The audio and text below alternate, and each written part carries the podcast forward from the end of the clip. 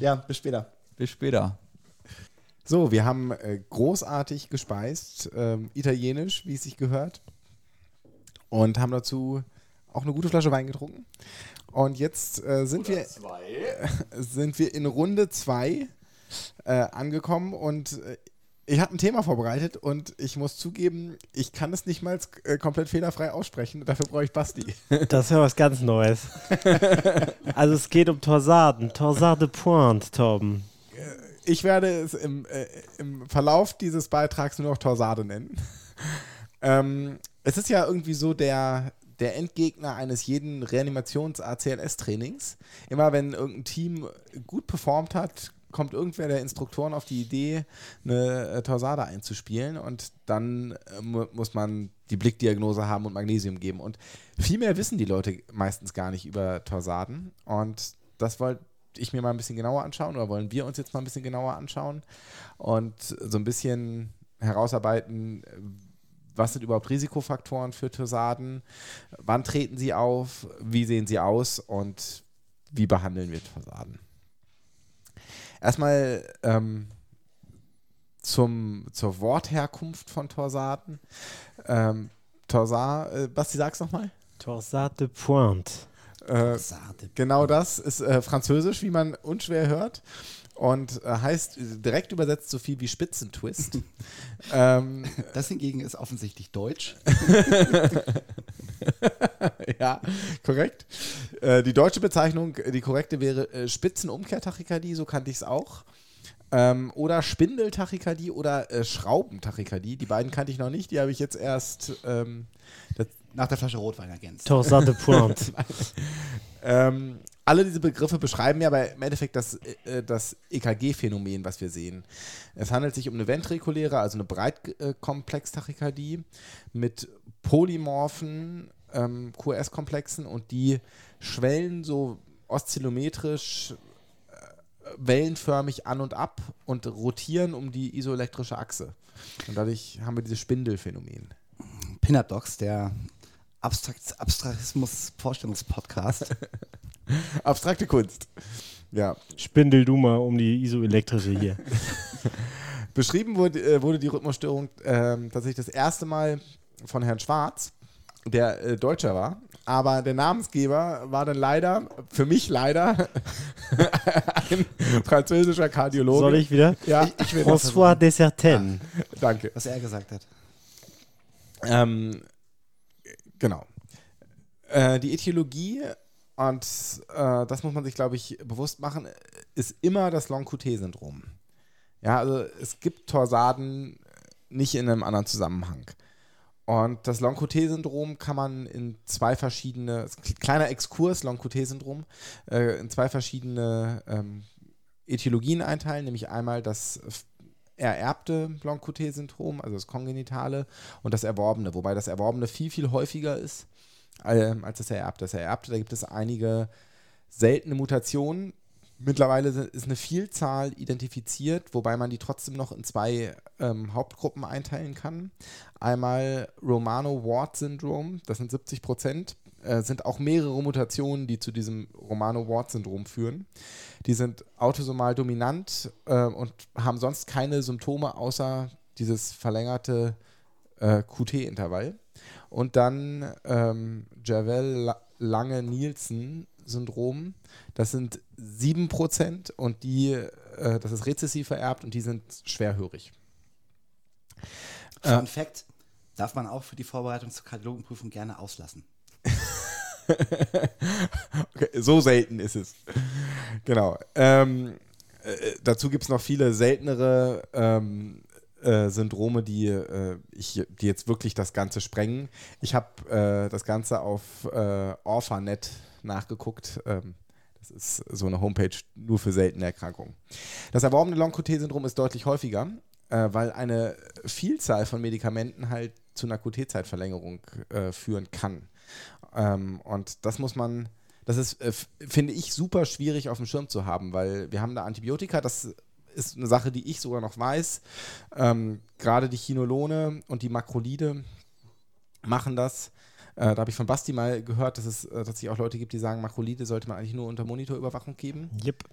Ähm, Antidepressiva, die T- Trizyklika ganz typisch. Kurzer Zusatz noch, also vor allem Patienten mit kardialen Vorerkrankungen, darum geht es. Ne? Die, so, äh, wenn die Makrolide kriegen und vielleicht noch Polypharmazie ähm, betreiben, dann sollten, also wenn man ein Monitorbett hat, dann ist nicht dumm.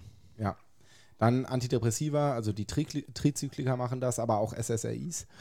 Also Citalopram ähm, ist ja das, ich glaube, das am meisten in Deutschland verschriebene Antidepressivum und das macht das zum, Beispiel- äh, zum Beispiel auch. Nahezu alle Antiarrhythmika, außer die Klasse 1, also die Natriumkanalblocker, also Amiodaron, ich will, äh, ja, ähm, fast alle Antiarrhythmika und, und jetzt wird es wirklich kompliziert. Furosemid, HCT, Methadon, Lithium, äh, Sevofluran, Pantozol, Tacrolimus, Tac, äh, Tamoxifen. Ihr merkt, es ist, äh, irgendwann folg, folgt es auch keiner Systematik mehr. Es gibt einfach super viele Medikamente, die im Endeffekt potenziell eine QT-Zeitverlängerung machen können. Hydol kann man vielleicht noch namentlich erwähnen. Ja. Und am Ende ist es- Ondansetron und alle. Und also Ton, am Ende ist es meistens so der Mix machst, ne? Die Leute haben dann irgendwie sowieso schon Amiodaron, kriegen noch ein Antidepressivum und dann kommen sie mit der Pneumonie und kriegen vielleicht dann noch ein Makrolit dazu und dann wird es interessant. Ja, und jetzt machen wir das Ganze noch unübersichtlicher. Wenn du jetzt auch noch äh, andere Medikamente, die keine QT-Zeitverlängerung machen, aber die die hepatische Metabolisierung verlangsamen, äh, drauf gibst, die hepatische Metabolisierung von diesen QT-Zeit verlängernden Medikamenten, dann erhöht das das Risiko auch wieder. Also im Endeffekt haben wir eine unendliche Liste bei, bei der heutigen Polypharmazie, eine unendliche Liste an Medikamenten, die das im Endeffekt machen können. Und dazu kommen äh, weitere Risikofaktoren, die die Patienten so mitbringen. Weibliches Geschlecht, Alter, und da reden wir schon bei Patienten, die älter sind als 65, Herzerkrankungen wie ähm, ähm, Herzinsuffizienz oder eine KHK, Elektrolytstörung, Hypokalämie, Hypomagnesämie, Hypokalzämie und Bradykardien. Die Symptome, und das macht es noch schwieriger, die Patienten sind meistens asymptomatisch. Manchmal haben sie in der Vergangenheit Synkopen, Palpitationen. Ein bisschen eindeutiger sind vielleicht Patienten mit Zustand nach Kammerflimmern oder Re Reanimationssituationen. Aber das ist ja auch nicht so häufig und Synkopen sind ja meistens unklarer Genese am Ende und unspezifisch. Ja, kommen wir zur Diagnose und da, da wird es beim Long-QT-Syndrom, finde ich, nicht viel einfacher, zumindest als, als Nicht-Kardiologe. Weil eigentlich das verlängerte QT-Intervall sollte ja ganz einfach sein. Das Problem ist aber, dass die QT-Zeit herzfrequenzabhängig, alter- und geschlechtsabhängig ist. Das heißt, eigentlich müsste man ähm, eine Berechnung anstellen, die meine Kopfrechenskills ähm, übersteigen und dazu gibt es dann auch noch Risikoscores. Für den klinischen Alltag habe ich mir ähm, was anderes gemerkt. Für Frauen ist eine QC-Zeit länger als 460 Millisekunden und für Männer eine QT-Zeit länger als 450 Millisekunden. Auf jeden Fall etwas, was einen aufhorchen lassen sollte und ähm, mal drauf gucken lassen sollte. Ähm, ab 500 ist es auf jeden Fall Wichtig hierbei äh, zu erwähnen, dass man, wenn man dann jetzt Werte hat, die einen aufhorchen lassen, ähm, nimmt man die ja, wird man die ja in den allermeisten Fällen den Ausdrucken entnehmen auf den EKG-Streifen. Wenn man da suspekte Werte hat, sollte man die auf jeden Fall nochmal nachmessen. Da gibt es auch relativ leicht über Google zu findende äh, Rechner, die dann eben frequenzadaptierte QTC-Zeiten ermitteln.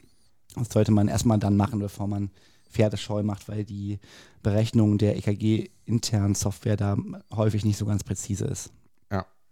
Was ich ähm, eine ganz gute Faustformel finde, wenn man so zwei QRS-Komplexe sich anguckt und sich dann die Mitte zwischen den beiden vorstellt und äh, die T-Welle hinter der Mitte ist, dann ist es mit sehr, sehr hoher Wahrscheinlichkeit pathologisch. Das kann man so, finde ich, so als Blickdiagnose sich ganz gut merken. Auch dann muss man natürlich noch genauer nachmessen, aber ja.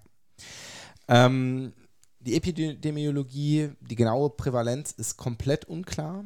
Äh, bei den Kongenitalen kann man es ungefähr schätzen, aber die Schätzung liegt zwischen 1 zu 2000 bis 1 zu 20.000, je nachdem, in welcher genetischen Bevölkerungsgruppe wir uns äh, befinden. Also eine riesige Unschärfe.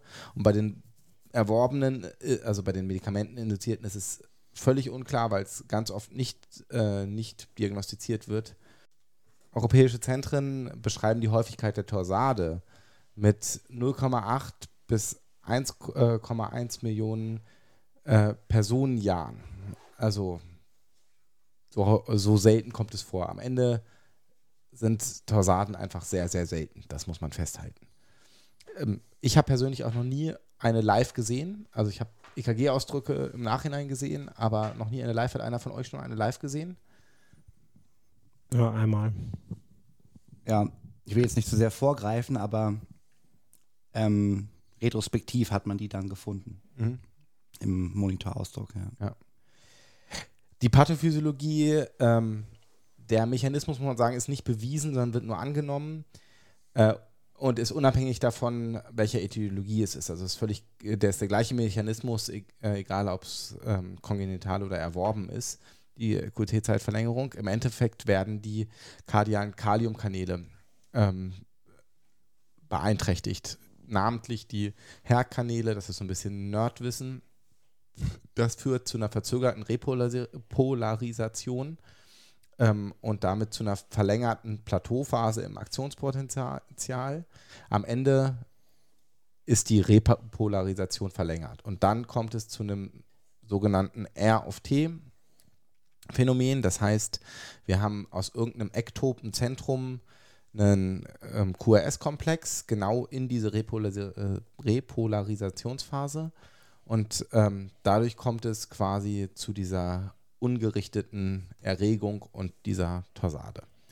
Ähm, und das ist jetzt auch der erste Aha-Moment, den ich als Notfallmediziner, Anästhesist bei der Recherche hatte, nämlich ähm, ein Großteil der Torsaden äh, konvertiert wieder spontan zurück in den Sinusrhythmus. Das heißt, die sind gar nicht, ähm, sind gar nicht immer gefährlich. Viel, viel weniger ähm, degenerieren dann aber weiter zum Kammerflimmern und die sind dann wirklich gefährlich, weil wir dann natürlich in eine ähm, Reanimationssituation äh, kommen. Die Symptome sind genauso unspezifisch wie beim Long-QT-Syndrom und am Ende alle auf die insuffiziente Hämodynamik äh, zurückzuführen. Palpitationen, Synkopen bis hin zum Herz-Kreislauf-Stillstand. Da muss man auch wieder sagen, das war auch so ein Aha-Moment, Torsaden können Auswurf haben ich finde, das geht so in diesen ACLS-Trainings und in diesen Notfallmedizin-Trainings oft verloren, dass ähm, das ein Rhythmus ist, der potenziellen Auswurf haben kann. Ich habe das vorher immer so in diesen Kammerflimmern, ähm, in diese Kammerflimmerschiene reingesteckt.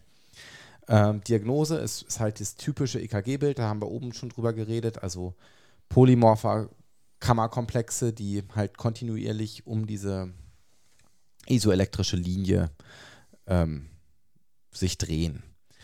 Ähm, und das ist auch wieder so, ein, so eine Punchline. Äh, Torsaden können nur aus dem Sinusrhythmus auftreten. Das heißt, das, was man manchmal so in den, von den Instruktoren in den Reha-Trainings kriegt, dass es am Ende einer Reanimation nochmal eine Torsade kommt, nachdem man das Flimmern schon dreimal geschockt hat, das ist ähm, sehr, sehr, sehr unwahrscheinlich oder eigentlich ausgeschlossen.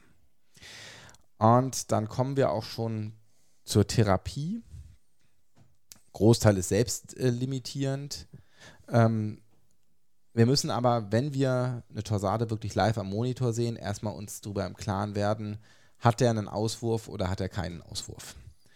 Ähm, wenn der keinen Auswurf hat, sind wir im ACLS-Algorithmus ähm, des Kammerflimmerns bzw. des schnellen Rhythmuses ohne Auswurf, also egal ob VT oder Kammerflimmern, und dann defibrillieren wir den. Wenn er einen Auswurf hat, dann ähm, ist tatsächlich die Kardioversion empfohlen. Das heißt, ähm, wir würden mit 100 Joule synchronisiert kardiovertieren. Und neben dieser Elektrotherapie kommen wir dann zur medikamentösen Therapie und da ist ja auch das, was wir vielleicht aus den ACLS-Kursen schon mal kennen, Magnesium. Äh, Magnesium kriegen die, egal ob hemodynamisch stabil oder instabil, kriegen alle äh, Patienten mit einer Torsade äh, empfohlen wird hier 2 Gramm ähm, äh, als Push-Dose, 2 Gramm äh, Magnesium und danach ähm, als In Infusion kontinuierlich. Und wir ähm, streben hier einen Magnesiumspiegel von größer als 2 Millimol pro Liter an. Ähm, größer als 3 wird er nicht empfohlen, weil wir dann ab 3, 3,5 tatsächlich ernsthafte Vergiftungsentscheidungen äh, kriegen. Beim Magnesium sehr eindrücklich, weil ich es gerade gesehen habe, was schon ein bisschen früher auftritt als 3, ist die Areflexie, ähm, weil einfach die Reflexe weggehen.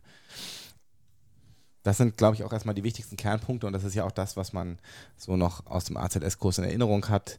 Strom, da wichtig, einmal gucken, hat er Auswurf, wenn er Auswurf hat, kardiovertieren und wenn er keinen Auswurf hat, defibrillieren und Magnesium dazu 2 Gramm Push. Jetzt wollen wir aber noch ein bisschen ähm, tiefer einsteigen. Wir müssen nämlich auch die anderen Elektrolyte möglichst im Normalbereich halten oder eher im hochnormalen Bereich. Das besonders bei Kalium. Wir haben schon gesagt, bei der Pathophysiologie, es geht um Kaliumkanäle. Wir streben bei diesen Patienten ähm, um eine um erneute Torsade zu vermeiden, einen Kaliumspiegel von 4,5 bis 5 Millimol pro Liter an. Patienten, die ähm, trotz des Magnesiums ähm, und der normalen Elektrolyte ähm, wiederholt Torsaden kriegen, bei denen kann es eine Option sein, die ähm, Herzfrequenz anzuheben. Ähm, Gedanke dahinter ist, dass durch eine höhere Herzfrequenz die QT-Zeit kürzer wird und durch die kürzere QT-Zeit die Wahrscheinlichkeit für eine Torsade einfach geringer wirk, äh, wird. Natürlich setzen wir auch alle QT-Zeit verlängernden Medikamente ab, um die erworbene, äh, das erworbene Long-QT-Syndrom quasi zu beheben. Und dann kam so das nächste, was ich sehr, sehr spannend fand, ist nämlich ähm, das, die medikamentöse Therapie. Normalerweise würde man ja zu Amiodaron greifen. Nun interagiert Amiodaron aber leider mit den Kaliumkanälen und macht damit auch wieder Long-QT-Syndrom und führt damit zu einer eher höheren Wahrscheinlichkeit für ähm, eine, wiederholtes, eine wiederholte Torsade oder dass sie bleibt. Deswegen ist hier tatsächlich Lidocain aus theoretischen Überlegungen der Vorzug zu geben, weil Lidocain wieder Natriumkanäle blockt ähm, und eher QT-Zeit verkürzende Eigenschaften hat. Das heißt, das wäre tatsächlich mal eine Indikation, Lidocain, Amiodaron vorzuziehen. Ich glaube, das sind schon so die Kernpunkte der Therapie. Ich fasse das nochmal kurz zusammen. Also normale Elektrolyte Magnesium, Strom. Und wenn es dann zu wiederholten Auftreten kommt, dann ähm, gerade Bradykardien beheben, also gegebenenfalls Herzfrequenz anheben. Da kann man sich das zum Beispiel denken, durch Alupent könnte man äh, eine äh, Herzfrequenzsteigerung erreichen. Dobutamin, Low Dose führt auch gut ähm, zumindest im intensivmedizinischen Setting, äh, zu einer Herzfrequenzsteigerung, aber theoretisch auch Pacing. Ähm, wer das macht, ist natürlich, glaube ich, eher selten, aber das wäre auch noch eine Möglichkeit. Alle QT-Zeit verlängernden Medikamente absetzen und wenn man medikamentös irgendwas machen möchte, dann eher Lidocain statt Amiodaron. Habe ich was vergessen, Jungs? Nö. wahrscheinlich wird man, wie ich das vorhin schon mal ganz kurz gesagt hatte, oder so, ich kann mich jetzt nicht erinnern, dass ich tatsächlich mal zu einer laufenden Torsade kam, sondern häufig hat man dann das entweder eben als ähm, Ursache einer Reanimationssituation retrospektiv identifiziert oder als Ursache für die ähm, kurzzeitig bestehenden Beschwerden, bevor, wie du mhm. vorhin richtigerweise sagtest, dann recht häufig die ähm, Konversion in einen Sinusrhythmus erfolgt. Was letztlich dann aber nichts daran ändert, dass die das Langoté-Syndrom ursächlich ist und die ähm, eben genannten Problemfelder genauso adressiert werden müssen. Aber dass man so die, die Torsade akut therapiert, wird relativ selten vorkommen, nach meiner Erfahrung.